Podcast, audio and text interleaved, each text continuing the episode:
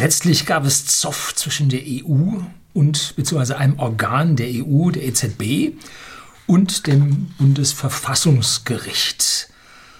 Daraufhin gab die Kommissionspräsidentin Ursula von der Leyen bekannt, dass sie bzw. ihre Mitarbeiter ein Vertragsverletzungsverfahren gegen die Bundesrepublik Deutschland prüfen und erwägen würden. Wie ist das einzuschätzen? Wer weiß was darüber? Was weiß die Bevölkerung darüber? Was ist Schein? Was ist Wirklichkeit? Ist die EU ein Superstaat? Oder doch eher eine Staatenunion? Oder vielleicht doch nur eine Vertragsunion? Nun, über all das werden wir uns heute mal unterhalten. Bleiben Sie dran.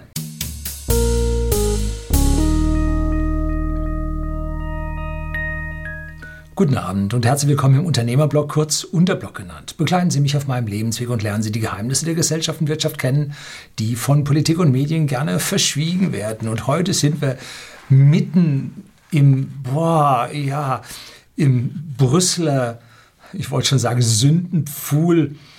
Ähm, so, damit Sie mich einschätzen können, weil ja hier viele, viele neue äh, Zuseher da sind, auch Nicht-Abonnenten da sind. Ich bin kein Jurist. Ich bin Maschinenbauingenieur mit Spezialisierung Luft- und Raumfahrttechnik. Also ich bin da von der Juristerei doch ein Stück weit entfernt, aber wir von whisky.de, dem Versender hochwertigen Whiskys an privaten Endkunden in Deutschland und in Österreich, haben ja fünf Rechtsanwaltskanzleien mit an Bord, denen wir ja gute fünfstellige Honorare jedes Jahr bezahlen. Dafür kriegt man dann auch die besten und die braucht man auch in dem heutigen juristischen Dschungel, der da von der EU, vom Staat, vom Land über uns ausgekippt wird. Und in meinem früheren Leben war ich Outsourcing Manager und bin also mit unserem Syndikus, also dem Rechtsanwalt äh, der Company, äh, stundenlang durch Deutschland zu unseren Kunden und potenziellen Kunden gereist und haben dort Verträge verhandelt. Und da kriegt man dann eine ganze Menge so aus der Juristerei dann doch mit rüber gesagt, sodass ich sage, ich habe hier ein gesundes Halbwissen. Ja, vielleicht auch nur Viertelwissen. Also legen Sie es nicht zu sehr auf die Goldwaage. Es kann sein, dass ich mir an der einen oder anderen Stelle vertue. Aber ich habe mitbekommen, hier schauen einige Juristen zu. Ähm, vielleicht können Sie in den Kommentaren unten ein bisschen was dann dazu schreiben an den Stellen, an denen ich mich irre. So. Wie funktioniert unser föderales System? Da habe ich mal ein Video, schreibe ich ihn unten in die Beschreibung rein, äh, gedreht über ja, ein föderales Problem, was die Schweiz hatte. Und die Schweiz hat in ihren Kantonen eine No-Bail-Out-Clause drin. Ja, das kommen wir dann gleich noch nachher drauf. Und da haben dann so einige föderale Einrichtungen innerhalb der Schweiz dann doch ihre Probleme bekommen. Und was kaum einer weiß, es gibt Kantone in der Schweiz, die waren pleite. Ja, hat die Schweiz einfach so pleite gehen lassen. Wir haben also Gemeinden und Städte, Kommunen als unterste föderale äh, Struktur, die wir wählen. Darüber kommt dann der Kreis. Und dann manchmal, wie hier in Bayern, der Bezirk, der in Bayern aus meiner persönlichen Sicht abgeschafft gehört und die Aufgaben, die er noch hat, äh, auf die anderen Organe verteilt werden müssen, weil einfach da einen zusätzlichen Bezirk für ein paar Dinge zu behalten, ist einfach viel zu teuer. Wir haben ja auch unseren Senat in Bayern abschaffen können mit einem Bürgerentscheid. So, dann kommt das Land Bayern und oben drüber steht der Bund. Und immer wenn bei uns eine Exekutive nicht weiterkommt, dann schreit man nach der nächsthöheren Instanz. Bei uns Obamagau, äh, die waren schon, glaube ich, jetzt das zweite Mal pleite. Und die schreit dann nach oben und dann gibt es von oben Hilfe, aber auch Auflagen. Und dann erfüllt man die mit der gefüllten, äh, gefüllten, mit der geballten Faust in der Tasche, aber äh, häufig werden diese Auflagen auch nicht erfüllt. Sie werden dann missachtet, sie werden dann zu schlecht kontrolliert und so weiter. Also man ruft nach oben und bekommt Hilfe, das ist das Wichtige. Es ist ein hierarchisches System und ich sage mal so ganz äh, flapsig, der Deutsche mag das. Hm. Ja. Ähnlich geht es in der Rechtsprechung zu. Bei uns auf Landesebene haben wir das Amtsgericht, dann haben wir das Landgericht und dann haben wir das Oberlandesgericht. Ne? Und dann kommt die Ebene des Bundes und da kommt der Bundesgerichtshof in Karlsruhe. Und in Strafsachen haben wir dann den Strafsenat in Leipzig auf Bundesebene und natürlich das Bundesverfassungsgericht in Karlsruhe. Letztlich die Berliner Verkehrsbetriebe oder so, nee, BVG habe ich geschrieben und da hat mir einer geschrieben, war dann Jurist, er hat geschrieben, nein, das heißt BVG, also Bundesverfassungsgericht, ein bisschen länger in der Mitte geschrieben, um hier Verwechslungen auszuhebeln. Und sein Professor hätte da sehr viel Wert drauf gelegt und seitdem weiß er das. Danke, ich habe es dann am Ende auch nicht als Klugscheißen gesehen, obwohl ich es anfangs so bezeichnet habe. Entschuldige Sie dafür. Ne? So. Und dann gibt es jetzt noch den Gerichtshof der Europäischen Union, den EuGH. Jetzt wird es dann interessant. Jetzt nähern wir uns dann schon langsam dem Hauptproblem dieses Videos, was ich ansprechen möchte. Der EuGH wurde 1952 gegründet von den Mitgliedstaaten und in Luxemburg angesiedelt. Und jetzt gibt es da einen Gerichtshof und ein Gericht. Da fragt man sich, was ist da der Unterschied? Dann guckt man erstmal, äh, beim Gerichtshof gibt es einen Richter aus jedem EU-Land, dazu elf Generalanwälte. So, und jeweils, wenn ich immer hier männliche Form sage, gilt die weibliche und die diverse Form dann mit. Ich bitte diese Verkomplizierung, die ich vermeide, mir nachzusehen. So, dann das Gericht. Da sitzen zwei Richter aus jedem EU-Land drin. Und dieses Gericht kümmert sich jetzt um die Dinge, die die Privatwirtschaft, die Firmen, die Einzelpersonen mit der EU haben also nicht zwischen den Ländern und den EU-Organisationen, Körperschaften oder wie man das bezeichnen will. Dafür ist der Gerichtshof da. Für die eigentlichen Streitereien unter den ja, Bürgern und Entitäten, privatrechtlichen Entitäten der einzelnen Staaten, dafür gibt es dann das Gericht. So. Und wenn man nun den föderalen Gedanken weiterspinnt, dann glauben sehr viele Bürger, ich würde mich aus dem Fenster lehnen und sagen, die meisten Bürger, dass der Europäische Gerichtshof über dem Bundesverfassungsgericht steht. Achtung, das ist nicht der Fall. Das ist falsch. Europarecht bricht nicht Landesrecht. Schwierig. Gut, diesen Satz ziehe ich zur Hälfte zurück, werden Sie gleich sehen, warum. Denn Europarecht, das von allen Mitgliedsländern akzeptiert wurde, aber sagen wir mal, Interpretationen von Europa, von möglichem Recht, das muss ein, ein Land nicht akzeptieren. Ja, jetzt ist besser. So, ganz, ganz wichtig, die EU ist keine föderale Gemeinschaft. So wie wir uns mit Bundesländern zur Bundesrepublik zusammengeschlossen haben, so ist die EU kein Zusammenschluss von Ländern. Ganz wichtig. Die Herren und Damen in der EU, die hätten das gerne so. Und unsere sogenannten Qualitätsmedien, allen voran äh, öffentlich-rechtliche und das rot-grüne äh, Zeitungsgeschwurbel, die hätten das gerne so. Stimmt aber nicht.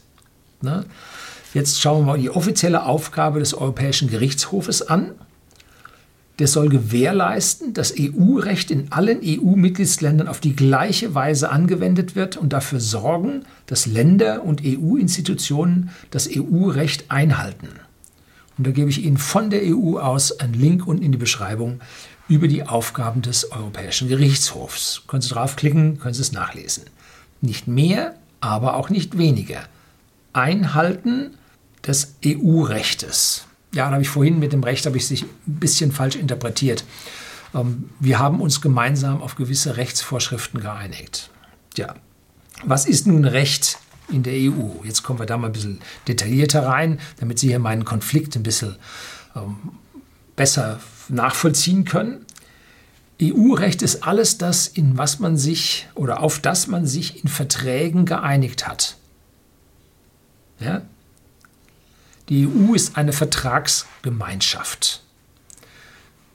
In den einzelnen Verträgen von Maastricht, von Lissabon, darum sind diese Verträge immer so wichtig, darum werden die auch immer irgendwo zitiert, haben wir uns darauf geeinigt, was man in die Vertragsgemeinschaft übergibt.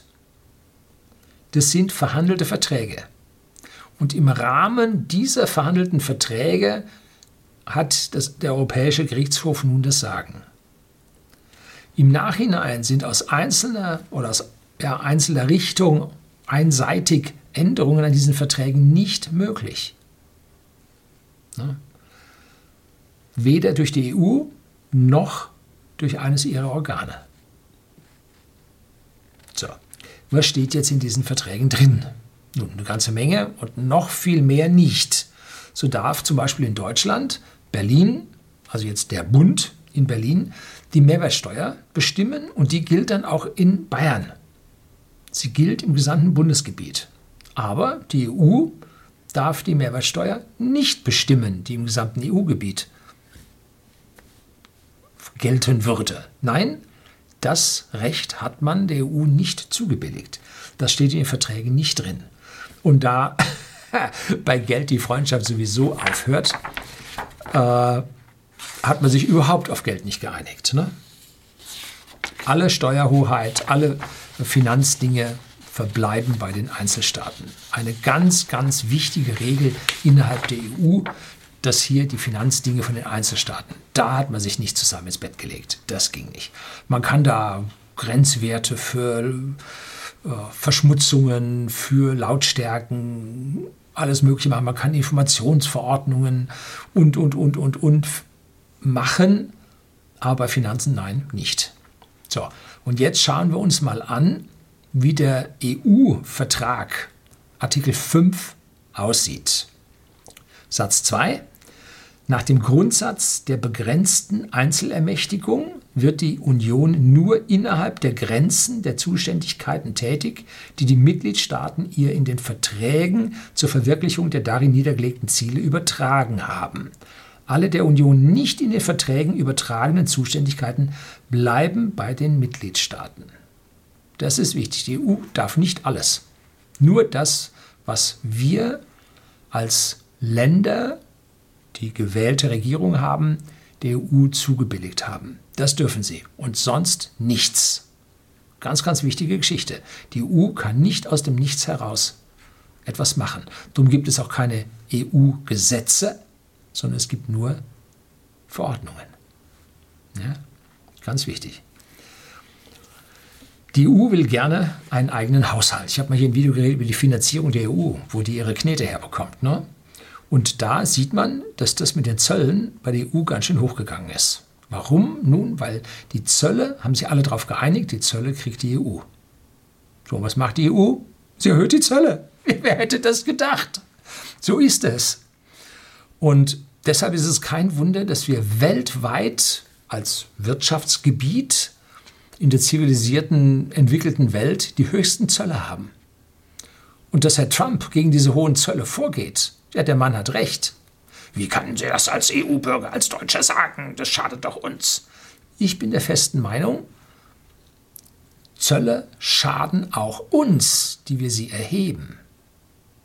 Denn sie behindern den globalen Handel, sie behindern die globale Arbeitsteilung und damit die Wertschöpfung des einzelnen EU-Bürgers. Hm? Sie schaden auch dem, der sie erhebt. Ein Zoll zu erheben bringt nicht nur Vorteile.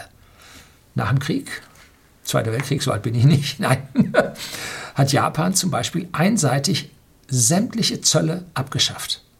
Die waren froh um jede technische Entwicklung, um jedes Medikament, um alles, was in das Land reinkam. Sie haben alle Zölle komplett aufgehoben. Wichtig zu verstehen fördert den Handel, fördert die Entwicklung eines Landes. Und wenn man jetzt sagt, jetzt haben wir eine gewisse Höhe erreicht und jetzt hören wir auf damit und machen die Grenzen zu und erhöhen Zölle und so weiter, das schadet weiterhin. Globaler Freihandel muss das Ziel sein.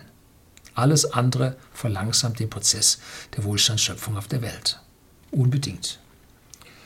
So, dennoch bleibt, auch wenn wir also der EU hier die eigenen Steuern und so weiter nicht erlauben, ähm, obwohl sie es immer wieder gerne fordern und artikulieren, ähm, haben wir es ihnen nicht erlaubt und die EU will sie haben. Sie will ihr eigenes Geld, sie will ihre eigenen Budgets haben, um hier politisch gestalten zu können. Das ist ja das, was Politiker wollen, gestalten.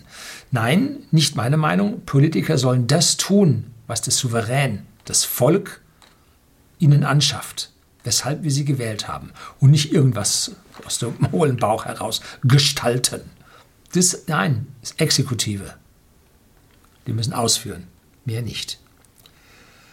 Tja, Und was macht man nun, wenn man von den Mitgliedstaaten kein Geld bekommt? Hm, ganz einfach, man druckt es sich. Man hat ja zufälligerweise die EZB.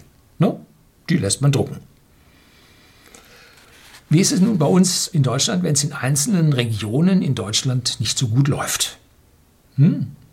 Nun, dann haben wir den Länderfinanzausgleich, auf dem ich hier sehr oft rumreite, der die Milliarden hin und her schafft. Bayern hat 2019 6,7 Milliarden einbezahlt. Und ich habe da immer so mein Feindbild, äh, Nordrhein-Westfalen, die sich jetzt verbessert haben, seitdem da die rote, rot-grüne Regierung raus ist.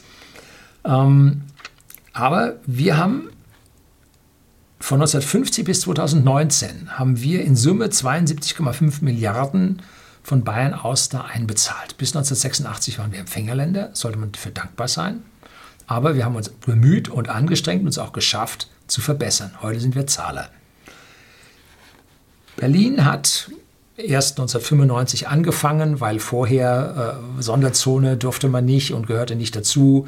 Die hatten nur beobachtende Abgeordnete im Bundestag sitzen. Da konnten wir auch keinen Länderfinanzausgleich über den Bundesrat machen und so ging nicht. Und Berlin hat von 1995 bis heute 71,7 Milliarden bekommen. Das, was die Bayern bezahlt haben, haben die bekommen. Und nein, sie bemühen sich nicht. Es wird immer schlechter. Die Summe, die sie jedes Jahr bekommen, wird immer höher. Also es ist keine Besserung in Sicht und deswegen schimpfe ich darauf. Ne? Aber jetzt muss man sagen, 6,7 Milliarden, das, was Sie über die EU hier gelesen haben, das sind ganz andere Dimensionen. 6,7 äh, Milliarden sind, Entschuldigung, Pillepalle. Ich kann es mir nicht vorstellen. 6,7 Milliarden ist ein bisschen viel für mich. Äh, da muss ich aufs Mal ausgerechnet der deutsche Michel mit seinem Durchschnittsgehalt nur 200.000 Jahre für arbeiten. Gut, jetzt teilt man das mal durch 11 Millionen Bayern. Was kommt dann dabei raus? Nun, wir arbeiten eine Woche extra für Berlin. Ja, zu den ganzen, ich weiß nicht, 30, 34 Wochen, die wir überhaupt für Staat und Vaterland arbeiten, arbeiten wir zusätzlich noch eine Woche nur für Berlin. So viel dazu. So, jetzt meint in der EU äh, ziemlich viele Leute, dass man den getroffenen Ländern in der EU helfen müsste. Ja? Den armen Ländern muss man helfen. Hier mehrfach auf dem Kanal ausgedrückt worden. Und jetzt schauen wir uns mal den Vertrag über die Arbeitsweise der Europäischen Union an. Und hier Artikel 125. Die Union haft Absatz 1 oder Satz 1. Die Union haftet nicht für die Verbindlichkeiten der Zentralregierungen, der regionalen oder lokalen Gebietskörperschaften oder anderen öffentlich-rechtlichen Körperschaften sonstige Einrichtungen des öffentlichen Rechts oder öffentlicher Unternehmen von Mitgliedstaaten und tritt nicht für derartige Verbindlichkeiten ein. Dies gilt unbeschadet der gegenseitigen finanziellen Garantien für die gemeinsame Durchführung eines bestimmten Vorhabens. Ein Mitgliedstaat haftet nicht für die Verbindlichkeiten der Zentralregierungen, der regionalen oder lokalen Gebietskörperschaften oder anderen öffentlich-rechtlichen Körperschaften sonstiger Einrichtungen des öffentlichen Rechts oder öffentlicher Unternehmen eines anderen Mitgliedstaats und trifft nicht für derartige Verbindlichkeiten ein. Dies gilt unbeschadet der gegenseitigen finanziellen Garantien für die gemeinsame Durchführung eines bestimmten Vorhabens. Also, wenn man hier einen Vertrag gemacht hat, gemeinsam, einstimmig, dann hilft man. Wenn man aber diesen Vertrag nicht gemacht hat, dann kann die EU sich nicht selbst bedienen und sich nehmen sondern jeder einzelne Staat muss hier zustimmen. Das ist das Wichtige an der EU, dass es hier keinen Selbstbedienungsladen in dieser Hinsicht gibt. Und das hier ist nun das, was man die No-Bailout-Clauses nennt. Was aber nun tun, wenn man den politischen Willen hat, etwas zu tun, aber die Verträge geben es nicht her? Nun, man könnte es trotzdem machen und schauen, ob jemand dagegen vorgeht.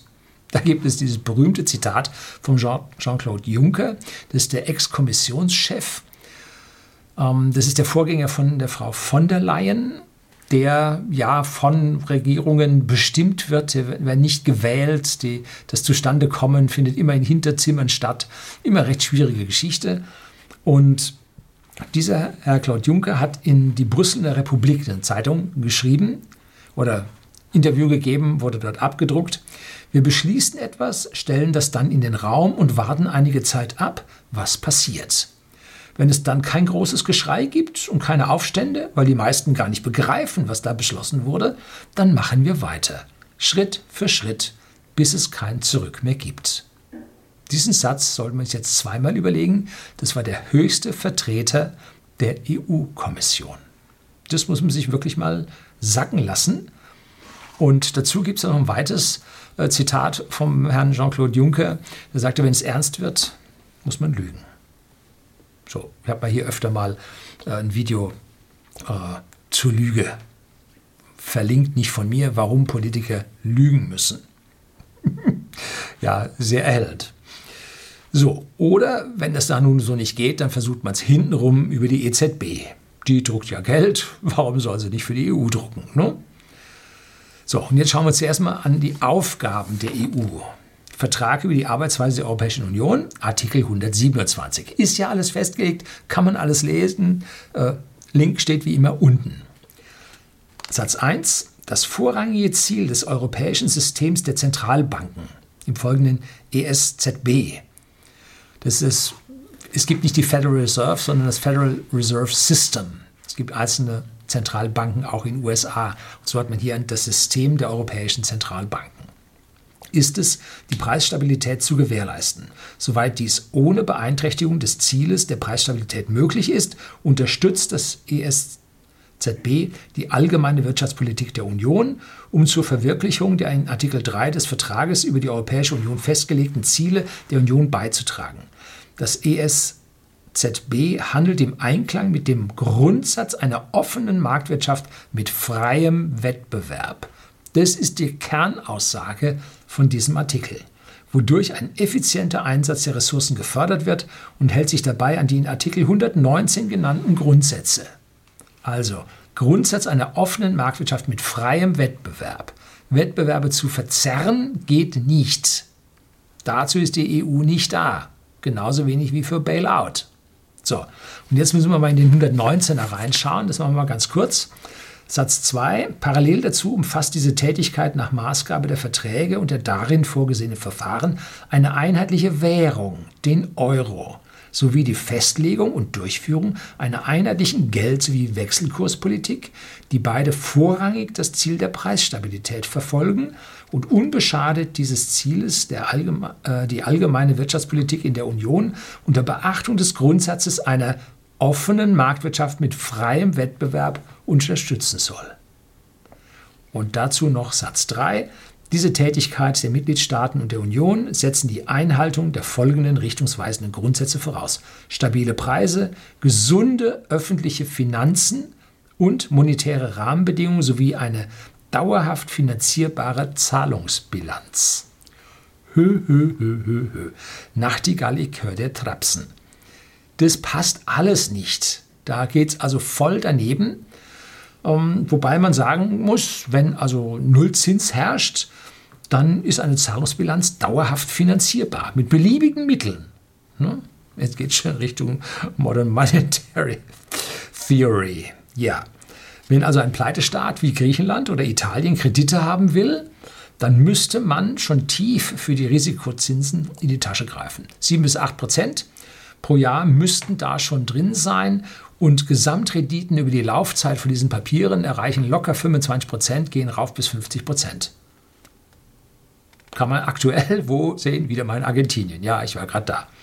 Das Ausfallrisiko ist vergleichsweise hoch wenn man Griechenland oder Italien nicht rettet. Ja? Also an der Stelle schwierig. Und jetzt hat man hier Artikel 119 mit den Absätzen 2 und 3. Ich glaube, die Sätze sind die einzelnen tatsächlichen Sätze durch Punkte getrennt. Ne? Also muss Absätze heißen. Ja, wie gesagt, ich bin kein Jurist. Ich lese nur, was da steht. Und was ich da verstehe, lässt mich an diesem EU-Verhalten doch ganz große Fragezeichen anbringen.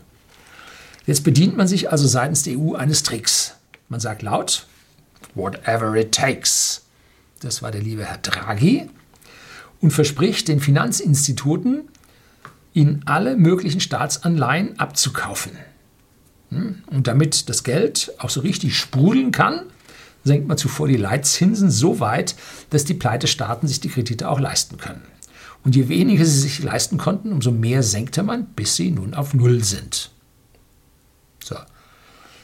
Und dann kommt die EZB daher mit einer minimalen Schamfrist, also das war nur wenige Monate, im Rahmen eines sogenannten Quantitative, Quantitative Easing. Das ist eine quantitative Lockerung, äh, eine expansive Geldpolitik.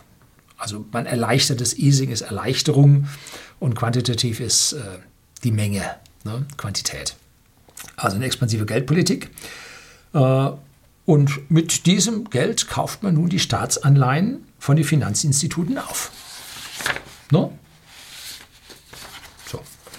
Das bringt Geld ins System, ohne dass sich private Anleger, Geldgeber ins Risiko einer Staatspleite begeben müssten. Das heißt, unsere Versicherungen, die Lebensversicherung Zahlungen selber schuld, irgendwo anlegen müssen, kaufen griechische Staatsanleihen und dann nach drei Monaten kommt die EZB und sagt, äh, ich kaufe die übrigens, ne? hier hast du das Geld wieder.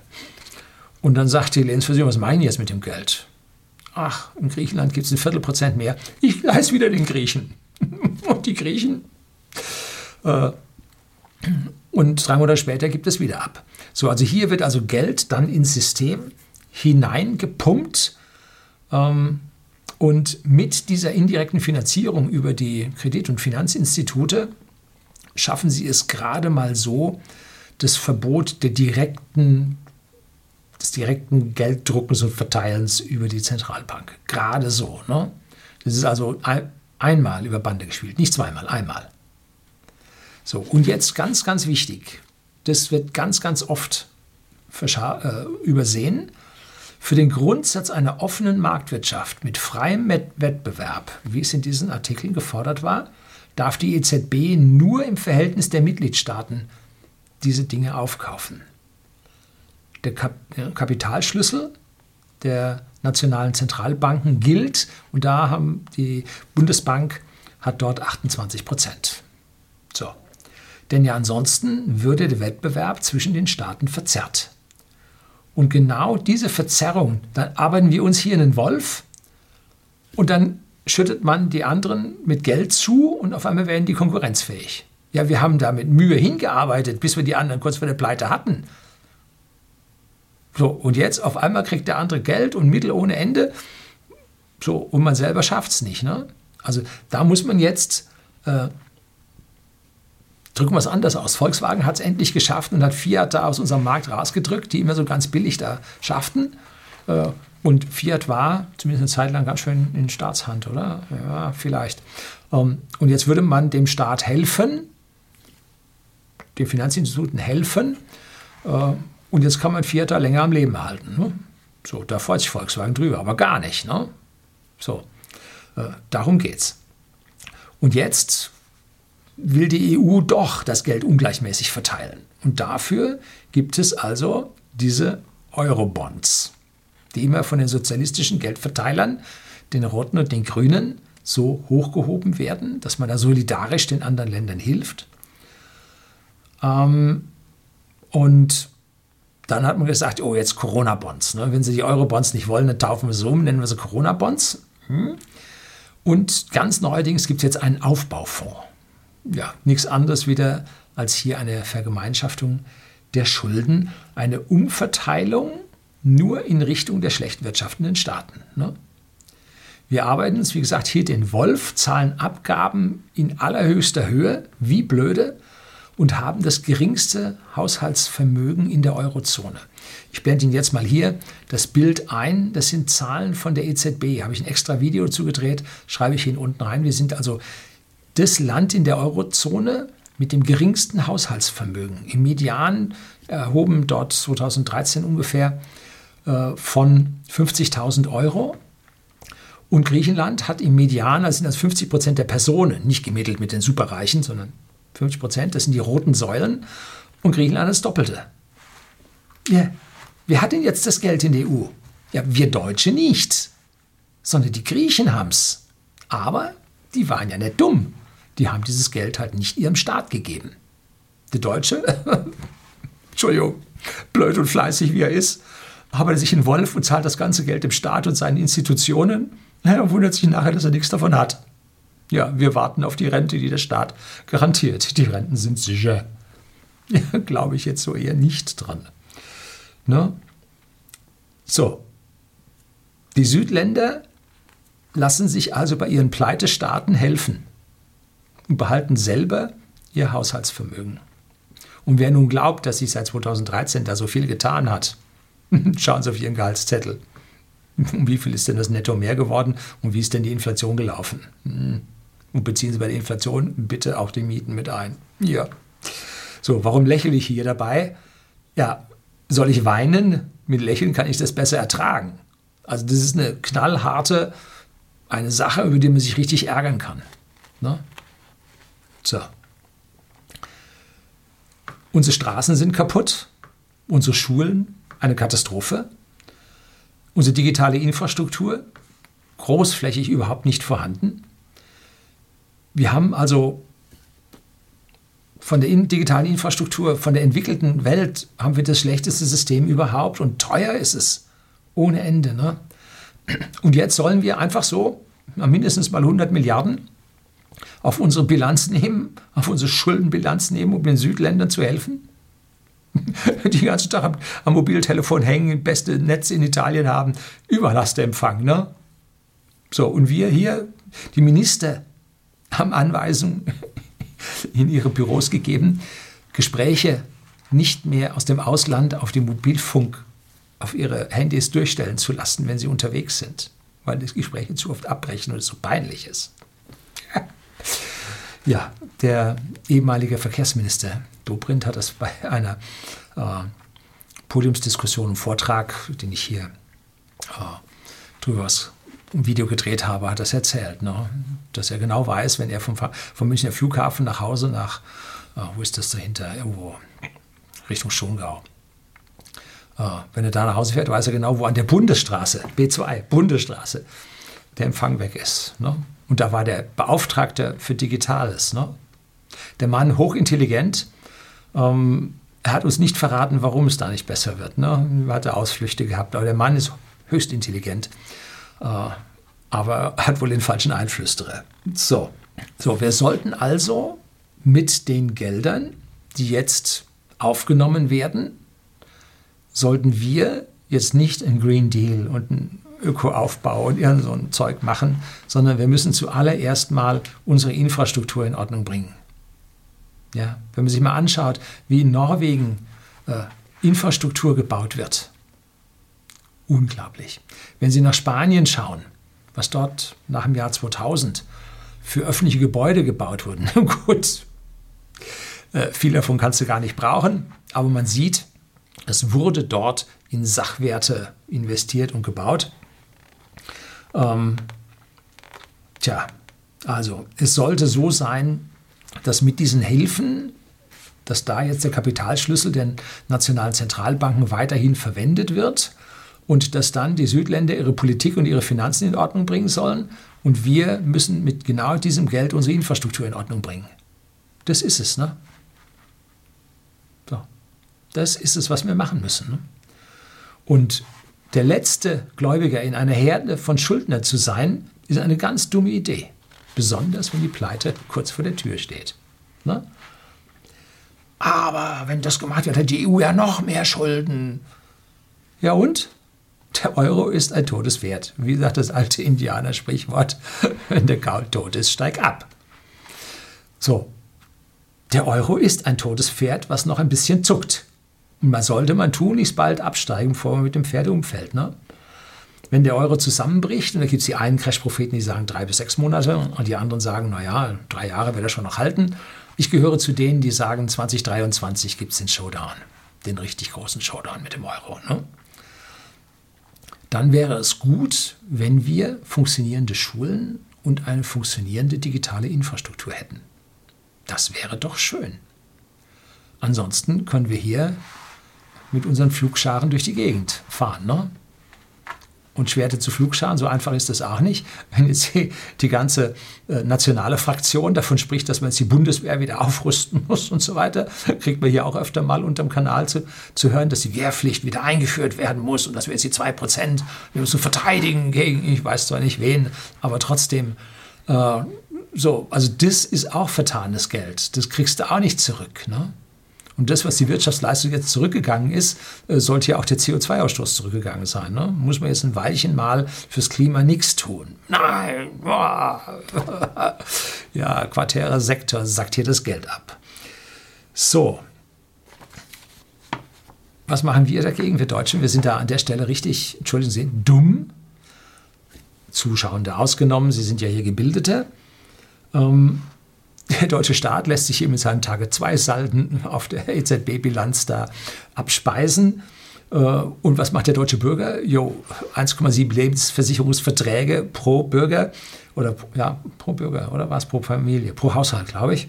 Äh, Riester, Rürup, Rentensystem, die lassen sich alle mit Papier, mit schwarzen Zahlen auf weißem Papier, äh, am besten noch auf Rökopapier, lassen sie sich abspeisen. Ne? Null an Sachwerten. Wenn der Staat schon das ganze Geld sackt, dann doch bitte in sichtbaren Sachwerten und jetzt nicht eine ICE-Strecke. Vollkommen überbezahlt, die nichts reißen wird. Ne?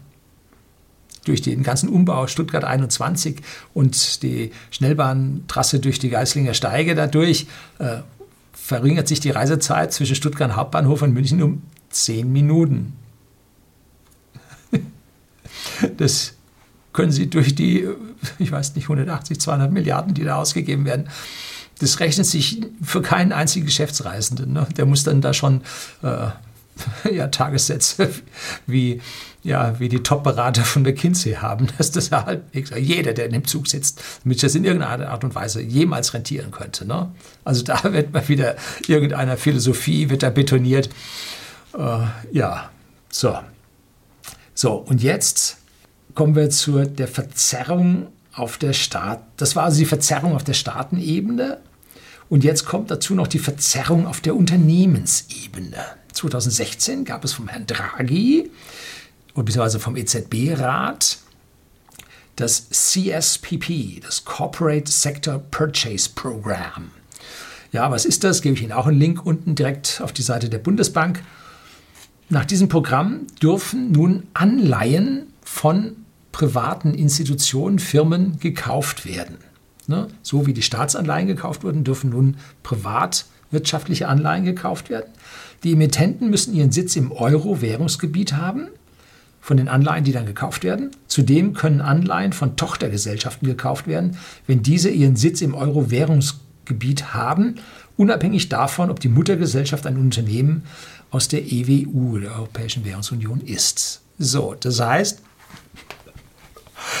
Google und Amazon und Facebook und wie sie alle heißen, haben ihre Niederlassungen in Irland. Und wenn sie jetzt nun doch mal vielleicht ein bisschen Geld bräuchten, was die Großen nicht brauchen, dann nehmen sie eine andere Firma international. Dann machen sie das in, in, in Irland und begeben dann eine Anleihe und die wird dann, wenn der Staat äh, die, die, die Privatwirtschaft nicht aufnimmt, wird dann von der EU gekauft. Ja, EU, wir zahlen alles muss nur eine kleine Firma in Irland gründen. Alternativ in Luxemburg. Ne? So, die Unternehmensanleihen müssen auf Euro lauten und von soliden Schuldnern stammen. Sie müssen notenbankfähig sein, also vom Eurosystem als Sicherheit akzeptiert werden.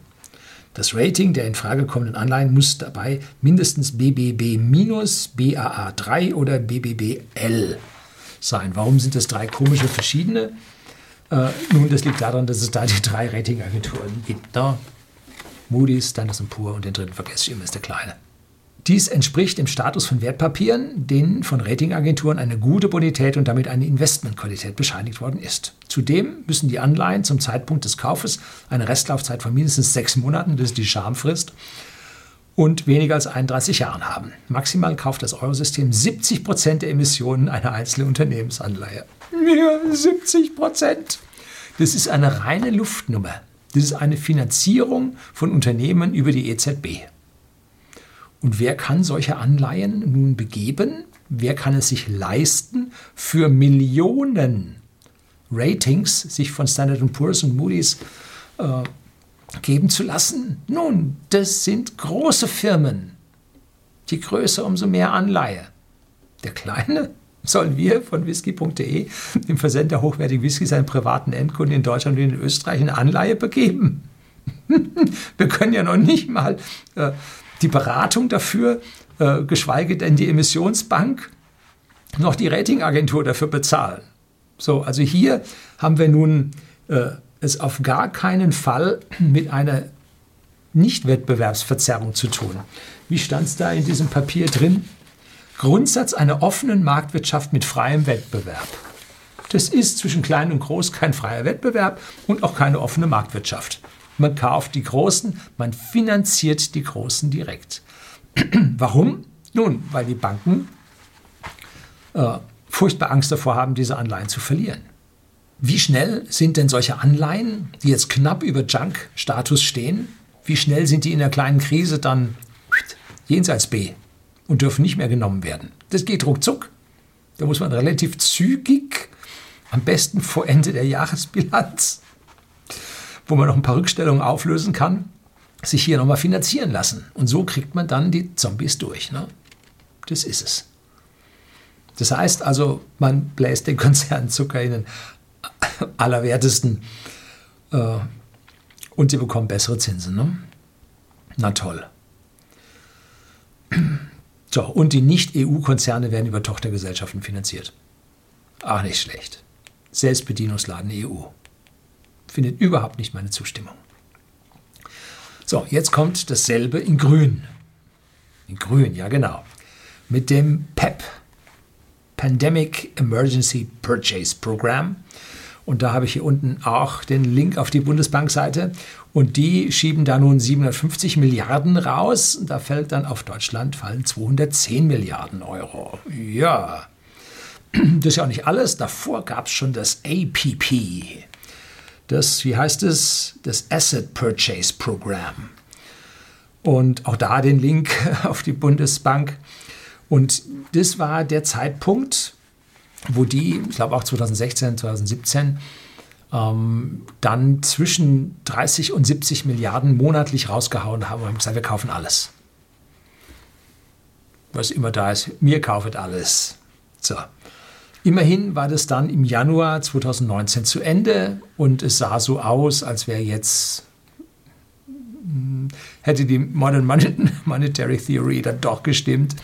Äh, so, aber nein, am 1. November 2019, pünktlich dann zur Abschwächung der Konjunktur, äh, ging es dann wieder dahin und da hat man dann schon wieder 20 Milliarden pro Monat gekauft. Jetzt, aktuell, parallel zum PEP, hat man nochmal 120 Milliarden an dieser Stelle genehmigt.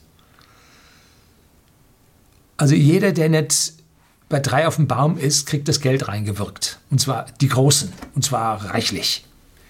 Sonst, die Banken finanzieren das nicht. Ne? Das ist denen selber zu heiß. Wenn die EU, die EZB nicht sagt, wir nehmen die ganzen Anleihen auf, dann sagen die Banken, geht nicht. Wir müssen da mindestens 7 bis 8 Prozent. Sie sehen, Argentinien gilt dann auch für Firmen. Äh, und mit dem Eigenkapital oder mit den Zinsen auf das Fremdkapital oder mit den geringen Eigenkapitalquoten können die Firmen diese Zinsen nun überhaupt nicht leisten. Ne? Die brauchen das Nullgeld. Da wird es also einem richtig schwindlig vor lauter Milliarden und das, wenn man es addiert, sind wir schon weit in dem Billionenbereich drin. Und dagegen sind die 40 Milliarden, die für die KMUs, die kleinen und Mittelunternehmen und die Solo-Selbstständigen ausgeschüttet wurden, das ist Pillepalle. Ne? Das machen die in einem Monat, schieben die das raus. Ne? Und wo sind die großen Mitarbeiter beschäftigt? Die überwiegende Anzahl der Mitarbeiter arbeitet bei den Kleinen. Ja, wer hätte das gedacht? Den Kleinen und den Mittleren. Bei den Großkonzernen immer weniger, bauen auch ab in Deutschland und trotzdem schafft man ihnen die Milliarden rein. Hm? So ist nicht gut. Und da türmen sich Megaschulden auf, dass einem schwindlig wird. Und die Modern Monetary Theory, da muss ich mal ein Video drüber drehen. Bis dahin muss ich das Wort noch ein bisschen üben. Geht mir nicht so leicht vom Mund. Äh, die sagt, wir haben da genug geforscht, ihr könnt das machen, das wird schon gut gehen. Augen zu und durch. Ne? jetzt, am Anfang habe ich Ihnen gesagt, da hat es eine Missstimmung zwischen EU, äh, dem Europäischen Gerichtshof und äh, dem Bundesverfassungsgericht gegeben. Da hat nämlich jetzt äh, der, das Bundesverfassungsgericht gesagt, also das da mit diesem ganzen Geld, äh, das ist nicht in Ordnung. Die EZB muss sich zumindest mal erklären. Die haben nicht gesagt, dass es widerspricht äh, dem Verträgen und äh, widerspricht äh, der, des Grundgesetz, unserem Grundgesetz oder den, ja, unserem Grundgesetz, äh, sondern sie haben gesagt, also bitte erklärt das. Ne? Und schon war Frau von der Leyen so angestochen, dass sie gesagt hat, da werden wir das Vertragsverletzungsverfahren äh, mal prüfen und so. Ne? So, und warum kam das gerade jetzt, dieses Urteil raus? Nun, äh, der, der sowas verkündet, der da vorne vorsetzt, der lebt auf einem Schleudersitz. Das haben wir an vielen Stellen gesehen, wenn dort jemand irgendwo reagiert hat, äh, was so nicht gewollt war, dann hat er sehr, sehr schnell seinen Job dann anschließend abgeben müssen. Und der Andreas Voskuhle, der Präsident, jetzt der Ex-Präsident des äh, Bundesverfassungsgerichtes, hat hier jetzt einem auf die Pauke gehauen. Er wusste genau, am 15. Mai ist sein Job zu Ende oder war es 6. Mai und die Übergangsfrist bis zur Ernennung des neuen äh, hat er das noch kommissarisch geführt. Und der wollte wohl zeigen, dass er persönlich an diesem finanziellen Scherbenhaufen, den die EU dahinter lässt, nun nicht unbedingt schuld ist. Er hat also einen, wie immer, diese obersten Gerichte haben da also einen sehr politisch weichen möglichen Weg gewählt und nicht einfach gesagt, widerspricht Stempel, Unterschrift im Namen des Volkes, äh, sondern der hat gesagt, bitte erklärt. Ne? Das war was, das Maximum, was er sich rauslehnen konnte. Ähm, und das war nun ein bahnbrechendes Urteil, weil das das erste Mal war. Ne? Und die EU war nun wirklich not amused. Ne?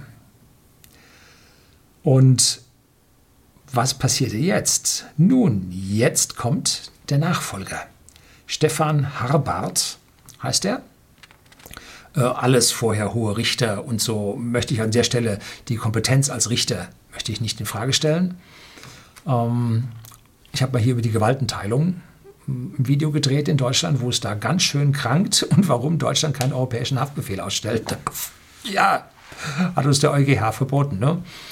Ähm, weil wir keine Gewaltenteilung in Deutschland haben. Was? Hey, Gewaltenteilung haben wir doch, lernen wir doch in der Schule. Ja, in dieser Schule, die wir hier haben. Ne? Äh, sondern ähm, wir haben bei den hohen Richtern eine parteienproportsmäßige Besetzung. Und diese Andreas Voskuhle, die, die, unsere Richter werden auf zwei Amtszeiten, glaube ich, maximal acht Jahre gewählt. Äh, und zwar aus den Politikern, aus dem Bundesrat, Bundestag raus, irgendwo da. Und dann der Bundespräsident überreicht die Urkunde und irgendwie so, ne? ernennt. Und äh, da hat es jetzt ein Stefan Habart nun auf diesen Präsidentenstuhl geschafft. Und der ist CDU-Politiker, Parteimitglied seit 1987, seit 2016 Mitglied im Parteivorstand der CDU und äh, Rechtsanwalt in einer Kanzlei äh, und hat angegeben, angeben müssen, dass er Einkünfte, so genau ich nicht rausgebracht, zwischen 250.000 und 400.000 Euro pro Jahr aus dieser Sozietät heraus hat. Solche Gelder kriegst du nur von Konzernen. Das wird ein kleiner äh, bei irgendeinem Verfahren nicht bezahlen. So, wir zumindest von whisky.de nicht. Ne? So, äh, und das musste er nun als Nebeneinkünfte bei seinem Bundestagsmandat hier halt mit angeben. Und dieser Herr sitzt dann jetzt als CDU-Politiker, ich weiß nicht, ob er seine Parteimitgliedschaft schon aufgegeben hat oder ruhen lässt oder wie auch immer. Aber auf jeden Fall lässt er sein Rechtsanwaltsmandat natürlich in der Kanzlei ruhen. Ne? Da macht er jetzt nichts und wird von dort auch kein Geld bekommen können. So, den hat man jetzt da drauf gesetzt. Ja, ein Schelm, wer Böses denkt. Ne? Damit schließt sich jetzt der Kreis und das Urteil wird weder groß kommentiert werden, noch wird die EZB eine größere Erklärung abgeben, sondern ihren Pillepalle verzapfen. Und äh, auch auf unserer Seite wird da nichts weiterlaufen und es wird einfach aus meiner persönlichen Sicht unter den Teppich gekehrt werden. Bin mal gespannt, ob wir da im nächsten halben oder ganzen Jahr noch irgendwo mal was in den Medien größer von hören werden. Ich glaube nicht, dass da was passiert. Das wird man wird aufpassen, ob da irgendwo sich jemand groß drüber aufregt. Das waren jetzt drei oder vier Tage in den Medien, das ist jetzt auch schon wieder vorbei. Regt jetzt keiner mehr auf, ja, dann machen wir weiter wie gehabt, wie der Herr Jean-Claude Juncker das erzählt hat. Was ist die nächste Station im Untergang? Ja, Crash-Propheten. Nun, aus meiner persönlichen Sicht, wie immer, das ist keine Kaufempfehlung, keine Verkauf, keine Anlage, kein Nix, ne?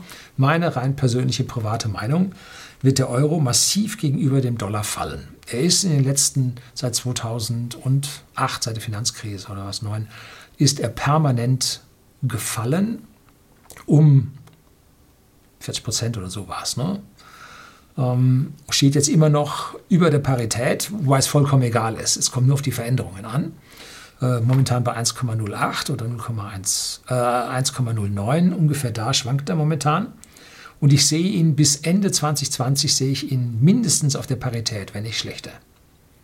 Weil all diese Dinge, die jetzt da veranstaltet werden, die man nicht den Markt richten lässt, sondern die durch Geldsozialismus von oben erledigt werden, all diese Dinge werden dem Euro schaden. Und das Kapital ist ein scheues Reh. Ich habe hier mal ein Video, äh, einen Vortrag gehalten, der nicht von mir war, vorliegen gezeigt, ähm, wie das Kapital momentan aus Europa abfließt das ist erschreckend, wie das Geld abfließt. Weil das, was hier veranstaltet wird, wir sind momentan beim Euro-Kurs, der schwankt ja wie immer schön hin und her, in einem sich verengenden Keil. Wir haben ein oberes Limit, da geht er nicht drüber. Und unten steigt der Keil und irgendwann treffen sich die beiden und dann gibt es meistens eine Stelle, wo der ausbricht und ich sehe keinen Ausbruch nach oben. Nein, sehe ich nicht. Also wird es vermutlich einen Ausbruch nach unten geben. Und das kann dann mitunter relativ zügig werden und höchst gefährlich wird es, wenn irgendjemand hingeht und sagt, wir binden jetzt den Euro an den Dollar. Wenn das der, der Fall ist, Geld tauschen, sofort. Kleine Dollarscheine. Und am besten dann auch gleich hier äh, zuschauen, dass man Land gewinnt. Ne? Also dann kommt der Geldsozialismus so richtig. Jetzt erst streitet man ja sich noch um die Umverteilung und die Umverteiler und die Drucker werden mehr und mehr und die letzten Bastionen, die dagegen halten, werden immer weniger. Und wenn das dann bricht, wenn dann sowas kommt, dann ist vorbei. Ne? Ja. So, das soll es gewesen sein. Äh, dieses Urteil war bahnbrechend, war ein erhellendes Feuer in der Dunkelheit und sollte jedem gezeigt haben, was hier an der EU, ja, wie soll ich das sagen, an, an übelstem Potenzial drinsteckt, an undemokratischem Potenzial drin, drinsteckt, das von der Kommission, die nicht gewählt wurde, sondern ernannt wurde, Dinge gemacht werden, die auf uns alle höchstpersönlich finanziellen Einfluss haben, obwohl dafür eigentlich unsere eigene Politik, unser eigenes Grundgesetz für steht, was wir nicht in Form von Verträgen abgegeben haben. Und deshalb jetzt der riesige Druck auf Deutschland, diese Verträge endlich so zu erweitern, dass hier ein Transfer von unserem Geld in die maroden Staaten erfolgt.